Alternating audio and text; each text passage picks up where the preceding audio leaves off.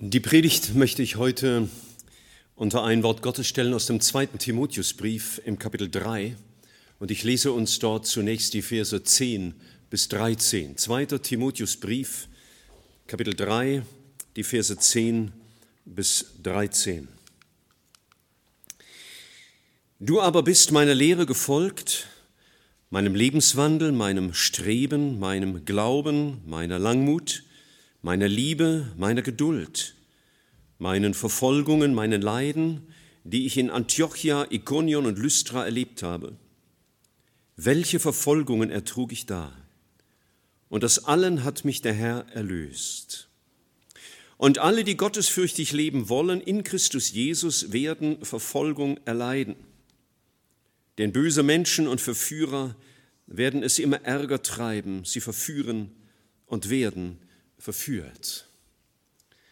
Ich habe diese Predigt unter diese drei Stichworte geschrieben, gestellt, die ich jetzt auch heute Morgen ein wenig entfalten will und ihr werdet dann selbst sehen, was das miteinander zu tun hat.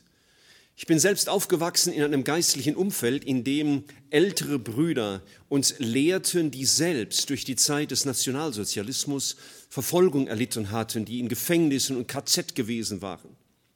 Ich erinnere mich noch sehr gut, als ich als 13-, 14-Jähriger in einer großen Halle in meiner Heimatstadt Richard Wurmbrand zuhörte, der nach 13 Jahren brutaler Haft unter den Kommunisten in Rumänien äh, wieder frei geworden war und Zeugnis gab von der Treue Gottes. Und deswegen beschäftigt mich dieses Thema eigentlich schon immer, dass Verfolgung ein Teil unseres Christseins ist und möglicherweise auch früher als wir denken uns hier im Westen betreffen könnte. Ich lese immer wieder Biografien von Menschen, die äh, um Jesu willen verfolgt wurden. Es ermutigt mich und es fordert mich heraus, mein Leben diesem Herrn ganz zur Verfügung zu stellen. Ich habe in den letzten Wochen ein Buch zur Hand genommen, es zum zweiten Mal angefangen zu lesen, jetzt fast fertig gelesen. Und äh, ich mache ja normalerweise nur Werbung für das eine Buch, natürlich äh, wofür man dafür keine Werbung machen muss, jedenfalls denke ich nicht bei den allermeisten Zuhörern. Aber dieses Buch, das ich gelesen habe, hat mich sehr bewegt. Im Schatten des Kreuzes von Glenn Penner, ein Bruder, der inzwischen schon einige Jahre im, beim Herrn ist, weil er selbst Leiden, auch körperliches Leiden durchlebt hat und daran auch starb.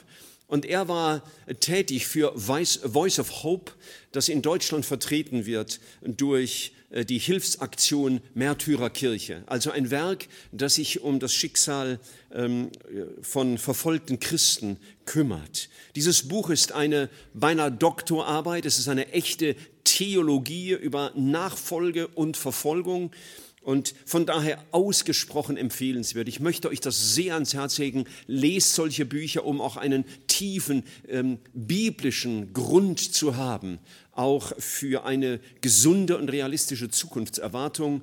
Es ist erschienen bei SCM Brockhaus, man kann es aber auch direkt bei der Hilfsaktion Märtyrerkirche beziehen. Derzeit rechnet man damit, dass etwa 200 Millionen Christen in dieser Welt ähm, ja, Desinf durch Desinformation, durch Diskriminierung, durch Ausgrenzung bis hin zu körperlicher Verfolgung unterdrückt werden. Ja, tatsächlich ist Nachfolge, so sagt uns Gottes Wort in unserem Text, den wir gelesen haben, Nachfolge ohne Verfolgung gar nicht denkbar. Paulus sagt, alle, die gottselig leben wollen, müssen und werden Verfolgung erleiden. So wie wir einerseits Werkzeuge des Wortes Gottes sein dürfen, so werden wir auf der anderen Seite aber auch Teilhaber dieser Verfolgung sein.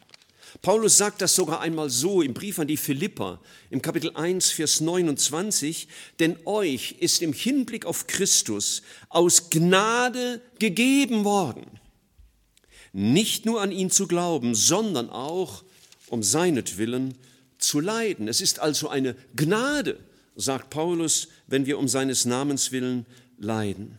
Dietrich Bonhoeffer in seinem Buch Nachfolge hat es einmal so zusammengefasst.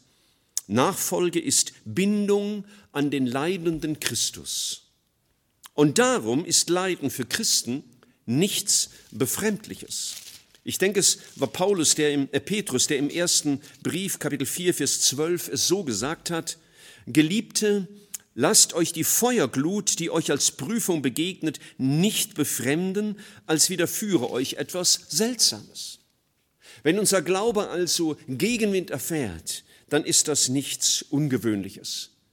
Wohlgemerkt, es geht um ein Leiden um Jesu willen, ein Leiden um des Wortes Gottes willen, nicht ein Leiden wegen Krankheit oder Leiden womöglich wegen unserer Sünde und unserem Ungehorsam.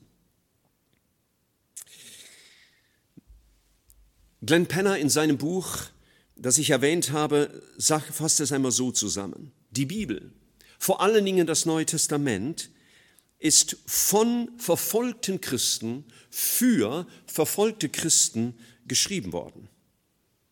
Wenn wir das bedenken, sagt er, hat das gravierende Auswirkungen auf das Lesen und Anwenden der Bibel. Nun, wie begann das? Ich denke, es begann schon ganz am Anfang in 1. Mose Kapitel 3.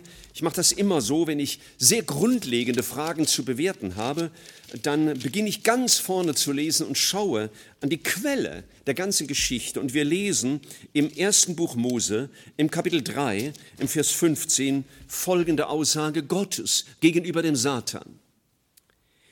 Und ich will Feindschaft setzen zwischen dir und der Frau und zwischen deinem Samen und ihrem Samen. Er wird dir den Kopf zertreten und du wirst ihn in die Ferse stechen. Das war die erste Ankündigung an Menschen, dass es einen Erlöser geben würde, Jesus Christus, der sein Leben geben würde zur Rettung, zu unserer Rettung, aber dass es ihn das Leben kosten müsste. Warum war das nötig? Der Mensch war unzufrieden geworden. Er war nicht mehr zufrieden, ein Träger des Bildes zu sein, nachdem Gott ihn gemacht hatte, lasst uns Menschen nach unserem Bild machen, sondern das Abbild suchte die Gleichheit mit Gott. Und das war der Sündenfall. Und Gott kündigt unfassbar Versöhnung an für diese fürchterliche Schuld, und zwar durch das Leid seines Sohnes. Wir sehen also, dass Erlösung, wie wir sie so selbstverständlich äh, heute vielleicht nehmen, wie wir sie gerade gefeiert haben an Karfreitag und am Auferstehungstag, dass Erlösung immer im Kontext von Leid und Kampf geschieht. Die Ursache für alle Christenverfolgung und allen geistlichen Kampf der Christenheit liegt eben genau in dieser Auseinandersetzung zwischen Gott in Jesus Christus und dem Satan. Und das ging nicht ohne Leid, vor allen Dingen nicht ohne Leid für Christus. Und weil nur Leid den Menschen erretten konnte von der ewigen Verdammnis, von dem ewigen Leid, deswegen ist das auch heute die Wurzel der Feindschaft, zwischen Satan und den Gotteskindern.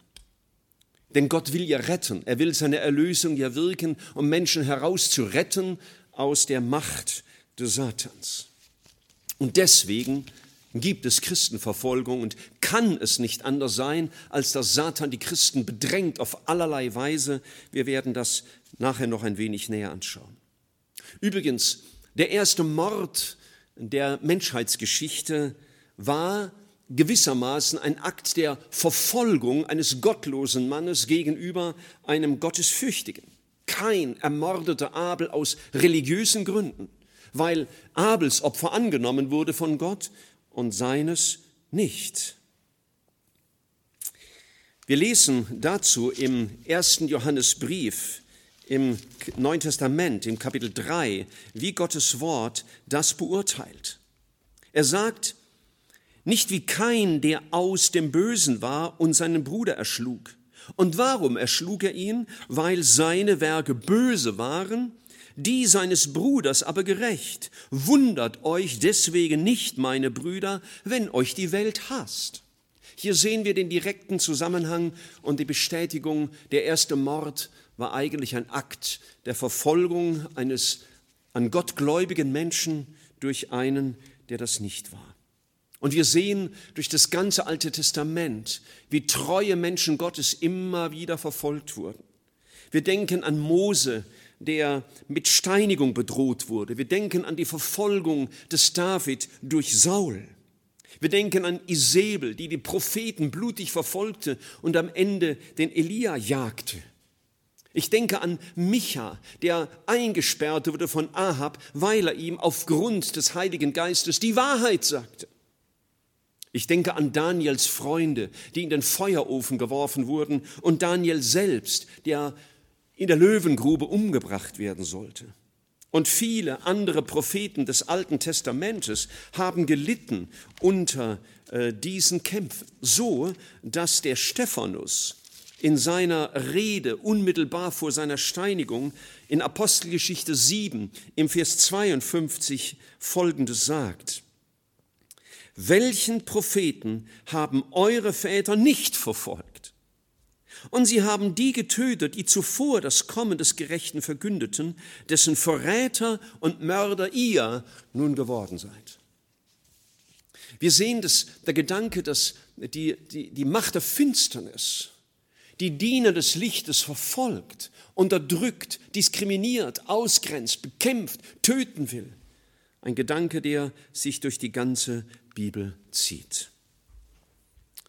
Die Psalmen schreiben schon viel über jene, die litten wegen ihrer Treue zu Gott. Wenn du mal die Psalmen durchliest, wirst du merken, wie viel zum Beispiel ein David gelitten hat oder auch ein Asaph, weil er oder weil sie dem Herrn treu waren. Sie lieferten auch ein Bild des leidenden Gottesknechtes. Wir sehen das in den sogenannten messianischen Psalmen. Und im Neuen Testament sind gerade diese Psalmen, die diesen Aspekt ansprechen, eine Bezugswelle für die Erklärung von Not, die Christen auch im Neuen Testament erleiden werden.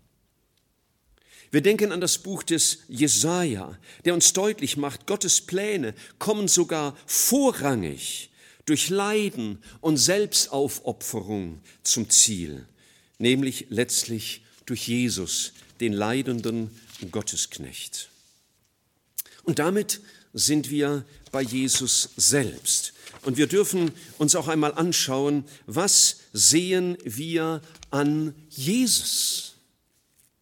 Gott wird Mensch in Jesus Christus, der exakten Reproduktion des Bildes Gottes.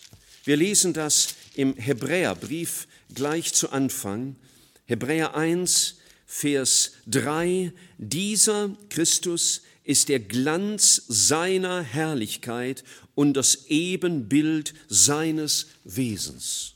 Das ist Jesus, die vollkommene Darstellung Gottes hier auf dieser Erde.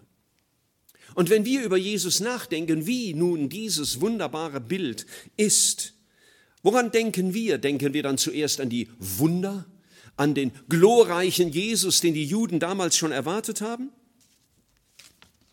Ich erinnere uns an das, was schon der Prophet Jesaja uns im Kapitel 53 gesagt hat, als er uns das Ansehen oder die Ansicht Jesu Christi schildert. Er sagt, in Jesaja 53, Vers 3, er war der allerverachtetste und von den Menschen verlassen, voller Schmerzen und Krankheit. Er war so verachtet, dass man das Angesicht vor ihm verbarg. Darum haben wir ihn nicht wertgeachtet. Das ist das Bild, das uns die Bibel immer wieder von Jesus zeigt, das Bild eines, der litt um unsere Errettung willen. Gott trat in Jesus, in unsere Welt von Fleisch und Blut, von Tränen und von Tod. Ich habe neulich nachgedacht, auch angeregt durch das Buch von Norman Penner, über die sogenannte Verklärung Jesu. Ein ganz wunderbares Bild.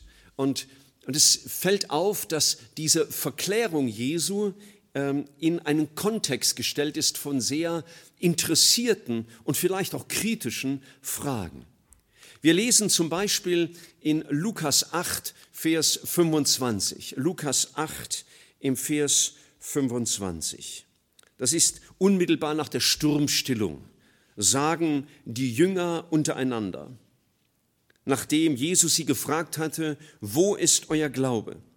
Da heißt es, sie fürchteten sich und wunderten sich und sagten zueinander, wer ist er denn?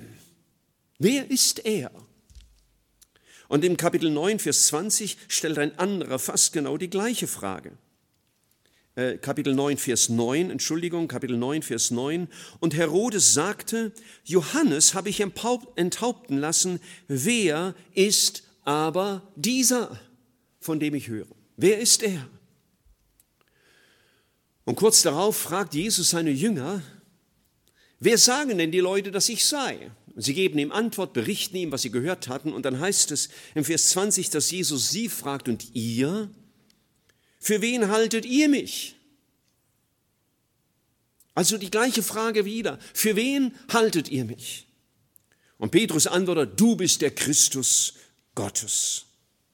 Und was sagt Jesus unmittelbar darauf? Nachdem also der Petrus erkannt hatte, Jesus ist der Christus Gottes. Er sagt ihm nicht, super hast du das erkannt, prima, und jetzt wirst du mal tolle Geschichten erleben und jetzt geht unsere Geschichte richtig los. Nein. Im Vers 22 oder 21 sagt er weiter, und er ermahnte sie ernstlich und befahl ihnen, das niemand zu sagen und sprach, der Menschensohn muss vieles erleiden und verworfen werden von den Ältesten, den hohen Priestern und Schriftgelehrten und wird getötet werden und am dritten Tag auferstehen. Die Jünger sollten kein falsches Bild von Jesus bekommen. Er sollte nicht in ihren Augen einer sein, mit dem sie jetzt von Wunder zu Wunder springen und von Wohlleben zu Wohlstand und von Wohlleben zu Wohlstand.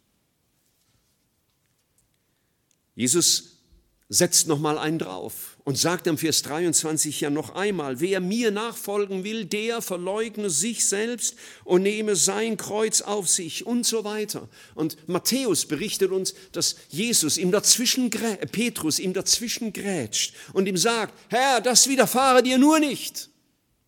Wir haben doch ganz andere Vorstellungen. Vielleicht hätte er ehrlicher sagen müssen, das widerfahre mir nicht. Und was antwortet Jesus ihm? Er sagt zu ihm, hinter mich Satan. Du meinst nicht, was göttlich ist, sondern was menschlich ist. Die Gedanken, dass Jesus also da ist, um unser Leben glücklich zu machen und erfüllt zu machen und großartig zu machen und all unsere Gebete zu erhören, alle Probleme zu nehmen, das ist keine Vorstellung, die das Neue Testament uns liefert.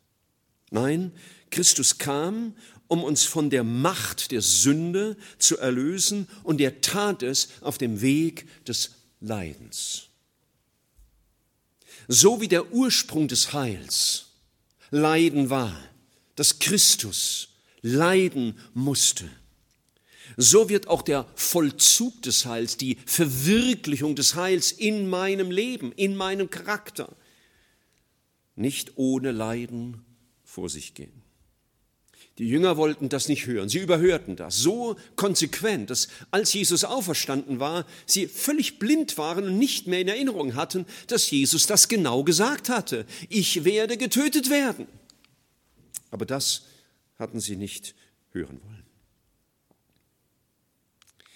Wir sollten kein falsches Bild von Jesus haben. Das war ihm wichtig. Und deswegen hat Jesus sehr oft gesagt, fürchtet euch nicht. Denn ich glaube, dass Nachfolge immer wieder auch mit Furcht zu tun hat, mit Überforderung, mit Angriffen durch Menschen, durch die Macht der Finsternis, die Furcht vielleicht, werde ich den begonnenen Weg auch bis zum Ziel durchhalten oder werde ich der Sünde wieder erliegen? Nachfolge Jesu bringt auch Furcht mit sich. Jesus redet deswegen viel davon. Er redet von Nachfolge, er redet vom Kampf, er redet, redet vom Leiden, er redet davon, dass wir unser Leben verlieren sollen. Wir könnten das beginnen in der Bergpredigt nachzuweisen, wo er am Ende der Seligpreisungen sogar sagt, selig seid ihr oder glückselig oder manche übersetzen zu beglückwünschen seid ihr, wenn sie euch verfolgen. Seid fröhlich und getrost.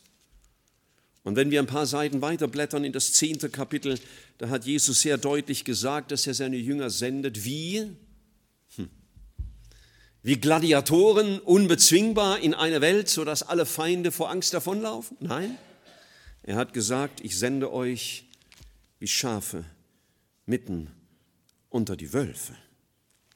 Und im Kapitel 16 vom Matthäus Evangelium, im Kapitel 21, sagt er es so, Von der Zeit begann Jesus seinen Jüngern zu zeigen, wie er nach Jerusalem gehen und viel leiden müsse von den Ältesten und hohen Priestern und Schriftgelehrten und getötet würde und am dritten Tage auferstehen. Vielleicht hast du jetzt gute Lust, den Livestream abzuschalten. Es wäre schade, du würdest den Rest der Predigt nicht hören und auch nicht sehen, wie löst sich das Ganze möglicherweise auch ein Stück weit auf. Denn wir kommen zu der Frage, wird jeder Christ körperliche Verfolgung erleiden? Also irgendwann mal gefoltert werden und ins Gefängnis kommen oder getötet werden wegen Jesus. Mancher wird vielleicht sich fragen aufgrund unseres Textes, und ich bitte euch, dass ihr ihn wieder aufschlagt im zweiten Timotheusbrief im Kapitel 3.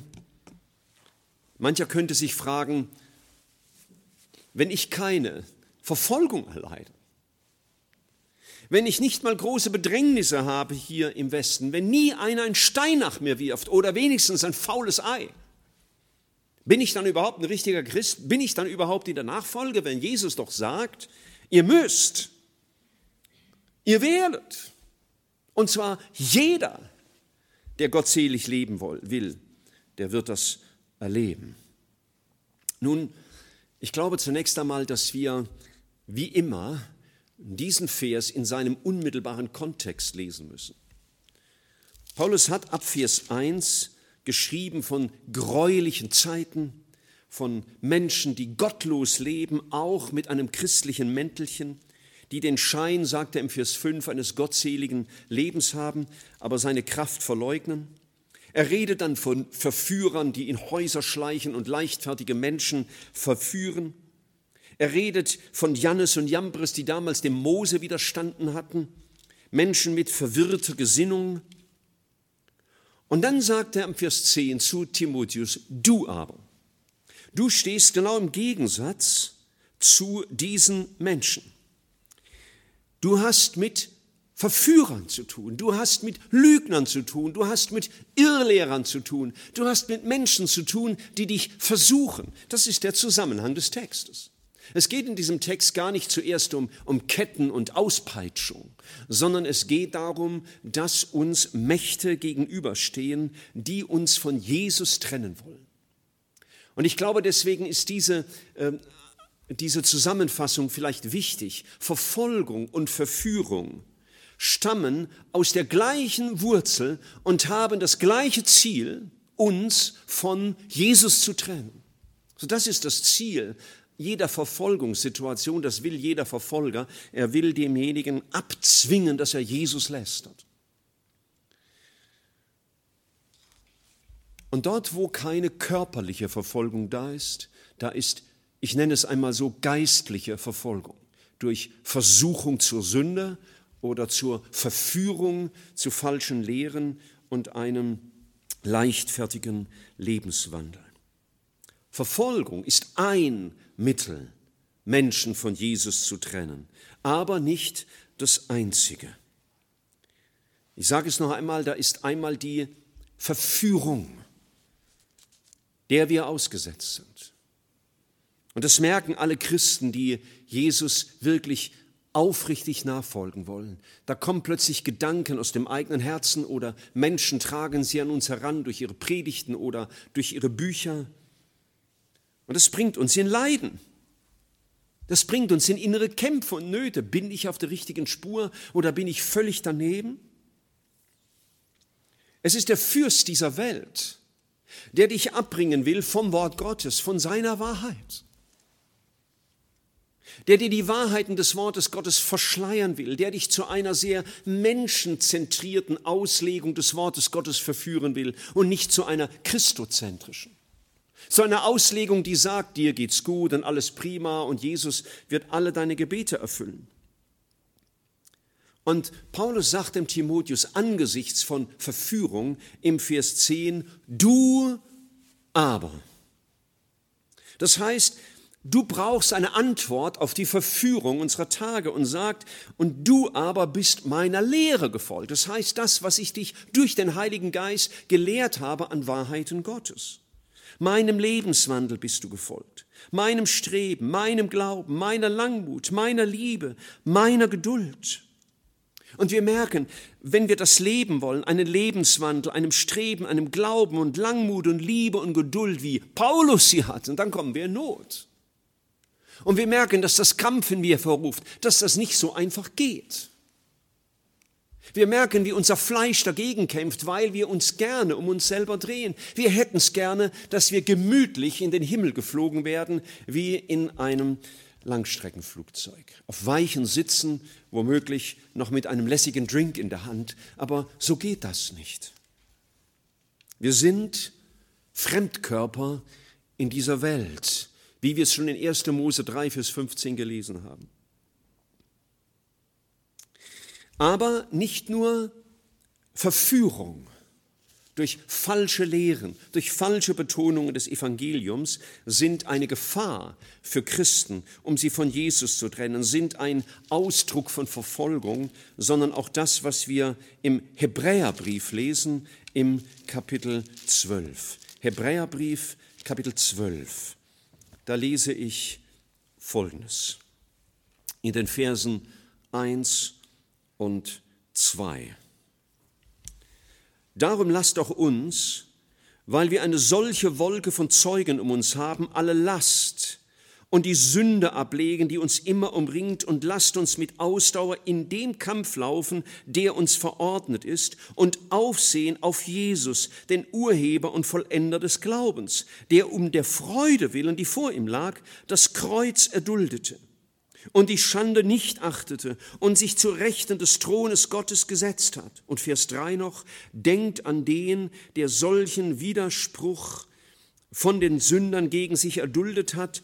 Und noch der Vers 4, ihr habt noch nicht bis aufs Blut widerstanden in den Kämpfen gegen die Sünde. Eine Form der Verfolgung ist also einmal die körperliche Verfolgung mit mit körperlichem Leid und, und Folter und Gefängnis und Tod, die Verführung, um von der Wahrheit des Wortes Gottes weg verführt zu werden und verloren zu gehen. Und hier sehen wir das Instrument der Versuchung zur Sünde. Das kennen wir ja alle bestens. Ich hoffe, dass wir es noch wahrnehmen. Ich hoffe, dass wir nicht blind geworden sind gegenüber der Sünde. Ich hoffe, dass wir nicht unempfindlich geworden sind für den Heiligen Geist, der uns auf Sünde aufmerksam macht. Ich hoffe, dass wir noch kämpfen gegen die Sünde in unserem Herzen. Schau, Christus erduldete das Kreuz, um uns zu erretten. Und ebenso entschlossen sollten wir im Kampf gegen die Sünde stehen. Wir sehen also körperliche Verfolgung, die vielleicht im Vers 4 von Hebräer 12 angesprochen ist als Höhepunkt, als grausamster Ausdruck dessen, was Satan gegen die Gemeinde unternimmt. Ihr habt noch nicht bis aufs Blut widerstanden in den Kämpfen gegen die Sünde. Wir sehen also die körperliche Verfolgung und wir sehen die geistliche Verfolgung durch Verführung und Versuchung. Und worum es auch immer geht, worum, womit Satan dich auch immer bedrängt und dich von Jesus wegdrücken will, welches Mittel er auch benutzt, es sind die gleichen Elemente wichtig, wie sie hier in diesen Versen stehen. Vers 1, Ausdauer ist nötig, dranbleiben, wieder aufstehen, wenn wir gefallen sind. Den, den Kampf annehmen, Verzeihung, den Kampf annehmen, der uns verordnet ist. Er ist uns verordnet. Er gehört dazu. Dieser geistliche Kampf gegen die Sünde, gegen das, was du in dir spürst und dem Wort Gottes widerspricht, das ist, was zu unserem Leben gehört. Wir sollten das als natürlich annehmen. Und wir sehen, ob einer verfolgt wird oder verführt oder versucht wird. Jesus hat das Kreuz und die Schmach auf sich genommen, damit du erlöst wirst von der Macht der Sünde und dem Namen Jesu widerstehen kannst. Und allen wird gesagt, sie sollten aufsehen auf Jesus, den Anfänger und Vollender unseres Glaubens. Ob Satan heute also Christen bedrängt durch körperliche Verfolgung oder dich und mich durch geistliche Verfolgung, es stellt uns immer in die gleiche Entscheidung. Und der steht der körperlich Verfolgte genauso gegenüber wie ich. Suche ich mich? Suche ich mein Fleisch? Suche ich mein Vergnügen? Suche ich die Freiheit? Suche ich den einfachen Weg? Oder nehme ich den Kampf auf, der eine ebenso entschlossene Entscheidung braucht für uns heute wie für die Geschwister in der Verfolgung? In dem zitierten Buch von Norman Penner fand ich einen längeren Abschnitt aus der Feder von Richard Wurmbrand, dem vorhin schon erwähnten lutherischen Pastor aus Rumänien. Und er hat nach seinem, seiner Freilassung unter anderem Folgendes geschrieben. Er war mehrere Jahre schon unter körperlicher Folter. Er war unter Drogen gesetzt und mit Schlafentzug gequält. Eine Kirnwäsche hatte stattgefunden. Und dann wechselte der Satan plötzlich die Marschroute. Und zwar durch die Versuchung. Ein Securitate äh, Offizier sagte ihm, wir wollen mit dir zusammenarbeiten. Du bist ganz anders wie die Bischöfe, die wir haben. So einen wie dich brauchen wir. Schau, du könntest Bischof von Rumänien werden. Du kannst deinen Glauben behalten, du musst nur mit uns kooperieren. Dann könnte deine Frau wieder aus dem Gefängnis raus und dein Sohn hätte wieder einen Vater. Er hatte seinen Sohn seit Jahren nicht gesehen. Und Murmband er bat sich Bedenkzeit. Das nagte an ihm. Wir müssen das verstehen, diesen Zusammenhang. Und er sagte, das war der schwerste Kampf in meiner ganzen Gefängniszeit. Nicht die Folter, nicht die Isolation, sondern diese Versuchung, jetzt meinem Fleisch nachzugeben, dieser Versuchung, dieser Verführung zur Sünde nachzugeben. Und er schreibt, meine Seele glich einem Schiff, das von einer Seite auf die andere geworfen wurde. Schau, so diskutieren wir vielleicht auch manchmal mit der Sünde, mit unserem Fleisch, suchen Auswege, dass wir nicht den ganz schmalen Weg gehen müssen, dass es nicht so weh tut, dass es nicht so viel Opfer kostet, dass es nicht so viel Nein zu mir selbst bedeutet, Christus nachzufolgen. Dass wir vielleicht nicht gewisse Opfer bringen müssen, so wie es Petrus gesagt hat, Herr, das widerfahre dir nur nicht. Ich lese weiter von Wurmband. Während dieser Stunden habe ich den Kelch Christi getrunken. Es war mein Gethsemane. Und wie Jesus warf ich mich auf die Erde, betete in gebrochenen Rufen und bat Gott, mir zu helfen, diese entsetzliche Versuchung zu überwinden. Und ihm war klar, wenn er nachgibt, auf meiner Visitenkarte würde dann stehen, Richard Wurmbrand, der lutherische Bischof von Rumänien, eingesetzt durch die Geheimpolizei. Und als ihm das klar wurde, war ihm klar, was er zu sagen hatte, und es bedeutete Nein mit der Folge von weiteren Jahren der Isolationshaft im Gefängnis, der Folter und des Getrenntseins von seiner Familie. Merken wir etwas?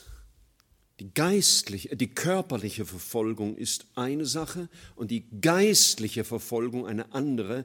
Es sind nur zwei Ebenen der gleichen Sache und Wurmmann beschreibt hier diese Verführung, meinem Fleisch nachzugeben, meinen Wünschen nachzugeben.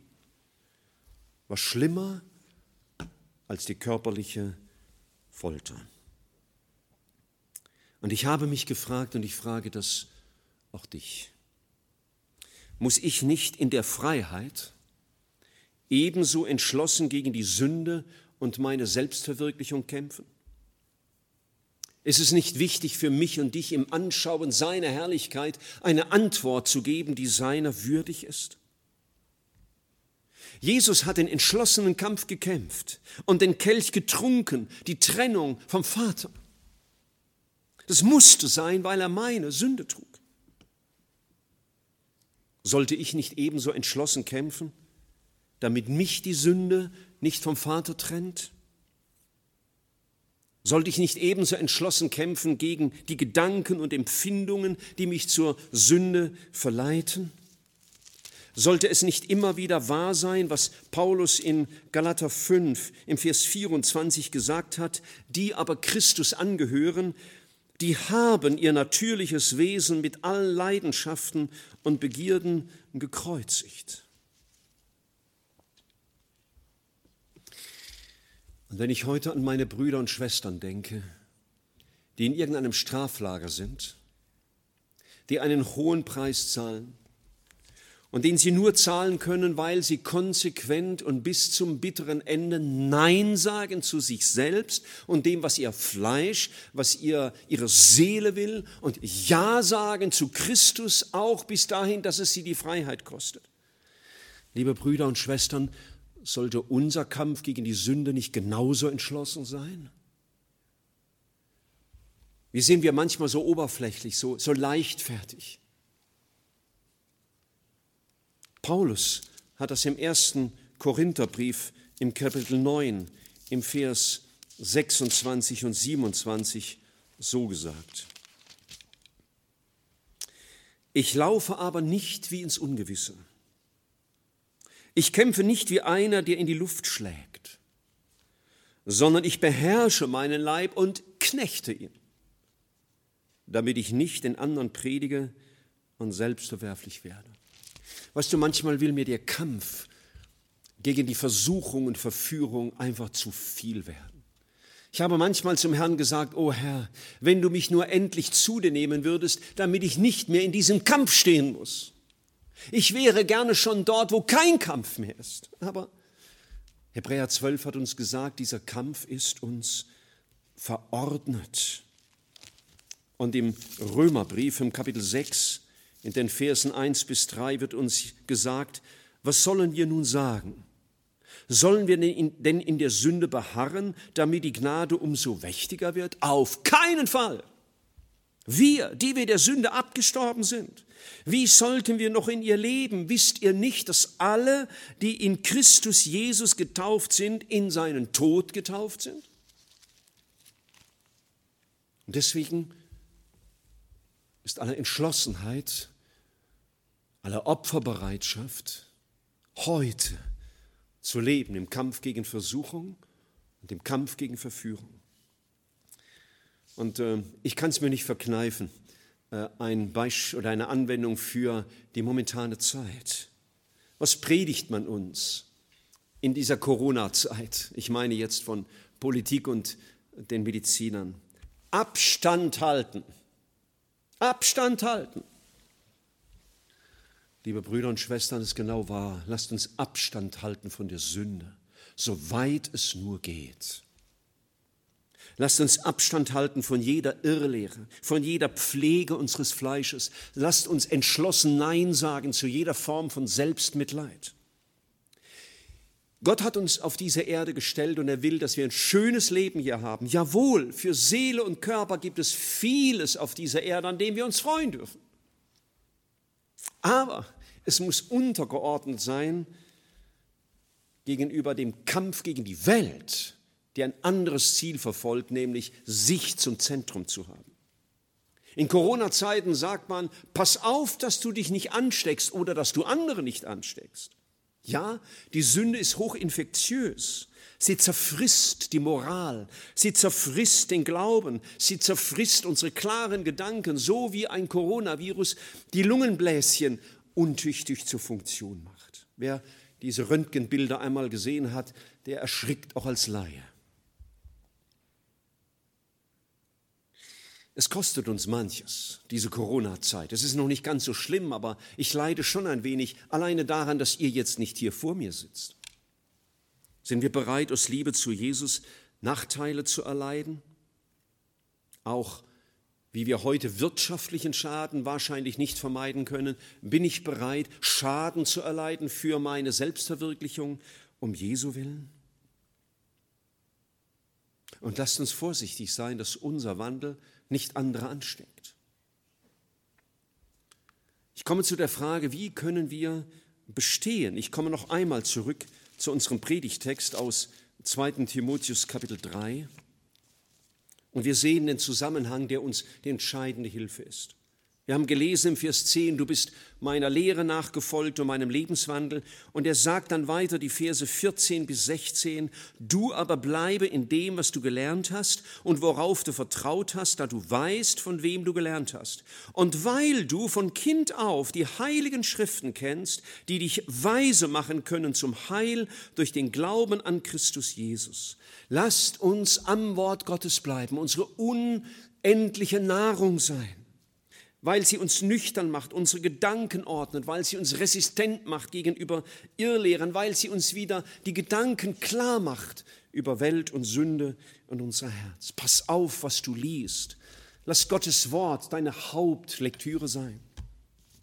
Sei aufmerksam gegenüber Lehren, die dein Fleisch füttern. Ich meine jetzt sogenannte christliche Bücher, die uns sagen, du musst dich selber lieben und Jesus will, dass es dir gut geht und er will nicht, dass du leidest. Er führt dich in die Freiheit.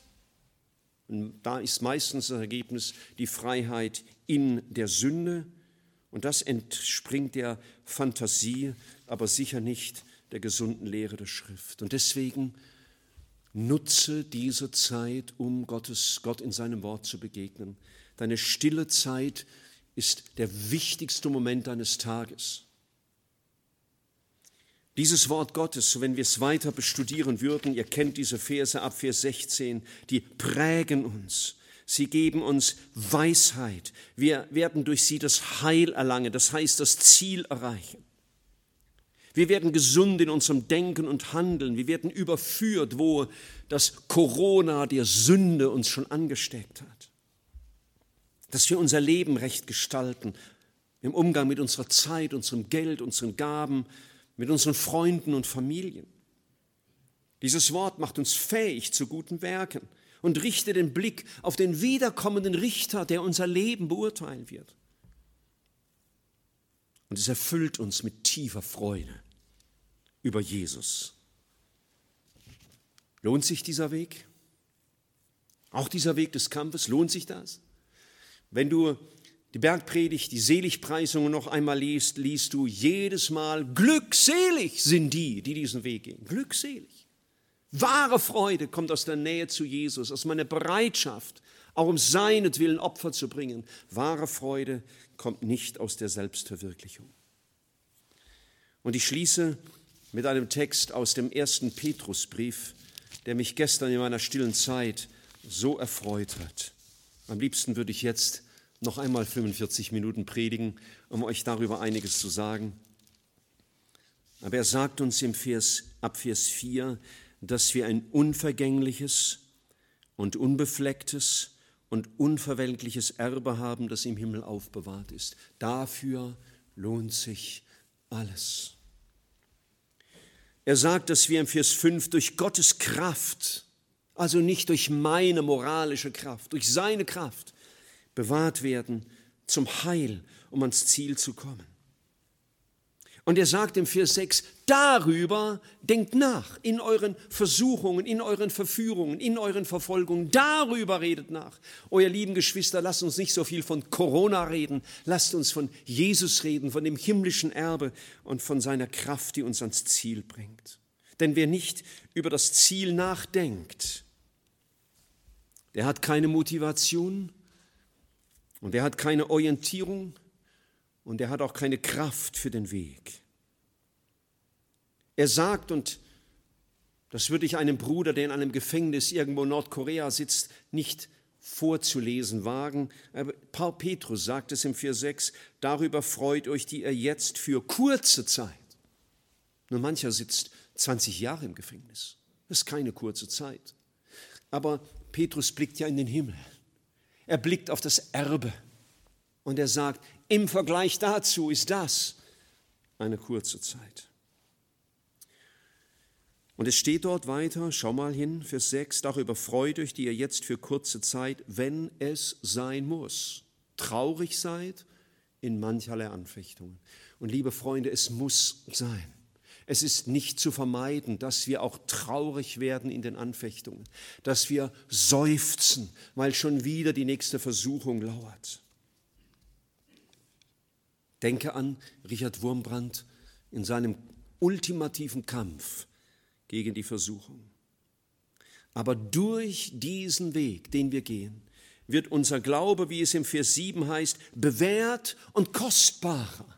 Er wird reifen, er wird gereinigt, wie das Gold von Schlacken gereinigt wird, so wird unser Glaube gereinigt, um Gott noch mehr Ehre zu, erweisen. Und schließlich bedeutet das, ähm, dass wir, wie es im Vers 9, es 7 heißt, bewährt werden zu Lob und Ehre und Preis. Und wir werden eines Tages da stehen und Jesus wird uns lohnen, alle Treue, die wir zu ihm bewiesen haben. Er wird uns lohnen für jeden Kampf gegen die Sünde, den wir auf uns genommen haben, mit Blick auf ihn. Er wird uns Lob geben und Preis und Ehre. Denkt an das Gleichnis, wo Jesus sagt, du frommer und getreuer Knecht, du bist über wenigem treu gewesen, geh ein zu deines Herrn Freude. Und die größte Verheißung, die die Schrift kennt, so hat es Theologieprofessor Bengel einmal ausgedrückt, steht im Lukas-Evangelium im Kapitel 12, im Vers 37, und die heißt so: Glückselig sind die Knechte, die der Herr, wenn er kommt, wachend finden wird. Man könnte auch sagen, kämpfend finden wird. Wahrlich, ich sage euch, er wird sich umgürten und wird sie zu Tisch führen und kommen und ihnen dienen. Für mich unvorstellbar, für euch vorstellbar. Aber das ist die Verheißung. Und schau, das ist der Trost, den Gott eines Tages denen geben wird, die den gleichen Weg gegangen sind wie er. Er hat schon seinen Jüngern kurz vor seinem Weggehen die Füße gewaschen und ihnen gedient. Und er hat ihnen Fisch und Brot gereicht nach der Auferstehung, als sie wieder fischen gegangen waren. Und so wird der Herr uns lohnen und bedienen und trösten, wenn wir eines Tages bei ihm angekommen sind, weil wir den Kampf auf uns nahmen. Schau über den Kampf und die Anfechtung und die Opfer, die du zu bringen hast, hinaus auf das Ziel. Ich hatte früher öfter mit einem Missionsleiter aus Afrika Briefverkehr und der unterschrieb immer mit den Worten Because of Christ, wegen Christus. Und Geschwister, das ist es. Because of Christ, wegen Christus gehen wir das, denn er ist diesen Weg gegangen. Und das ist der Grund, warum heute unsere Geschwister in vielen Teilen der Welt bereit sind zum Leiden, zum körperlichen Leiden, um Jesu willen. Und deswegen lasst uns bereit sein. Und alles, was du diese nächste Woche oder vielleicht heute schon an Versuchungen, Verführung erleben wirst oder in der Zukunft auch an körperlicher Verfolgung erleben wirst. Alles wird an dieser einen Frage entschieden werden. Was ist Jesus mir wert? Wer ist Jesus für mich? Und an diesem Herrn will ich mich ausrichten und solidarisch mit ihm sein und ihm nachfolgen und ihm sein Kreuz nachtragen. So hat er es gesagt. Nicht das Urlaubsprospekt oder die Speisekarte aus dem Fünf-Sterne-Restaurant, sondern das Kreuz auf uns nehmen. Das heißt nicht, dass du nicht gut essen darfst und nicht mal in den Urlaub darfst, aber das ist der Weg, den Jesus gewiesen hat. Und dem will ich solidarisch sein. Und ich will auch solidarisch sein gegenüber meinen Brüdern und Schwestern, die heute leiden um Jesu willen. Warum sollte ich es mir leichter machen, als sie es haben? Warum sollte ich den Weg, der von Anfang der Welt bis zum Ziel denen gewiesen ist, die Jesus nachfolgen, warum sollte ich da eine Sondernummer sein? Warum sollte ich beten, Herr, mach's mir leichter, statt Herr, mach mich treuer? Lass mich dich sehen und erfüllt sein von dir. Lass uns darum beten, dass der Herr uns hilft, ihm unser Ja zu geben und heute ihm nachzufolgen den Weg, den er gegangen ist. Und ich meine, die Corona-Zeit will uns gerade darauf aufmerksam machen und uns ein ganz kleine, eine ganz kleine Vorahnung geben, was an Herausforderungen an unseren Glauben noch auf uns zukommen kann. Und deswegen will ich heute in diesen angenehmen Zeiten üben, um in der Übung zu sein, wenn anderes von mir gefordert wird. Because of Christ, wegen ihm.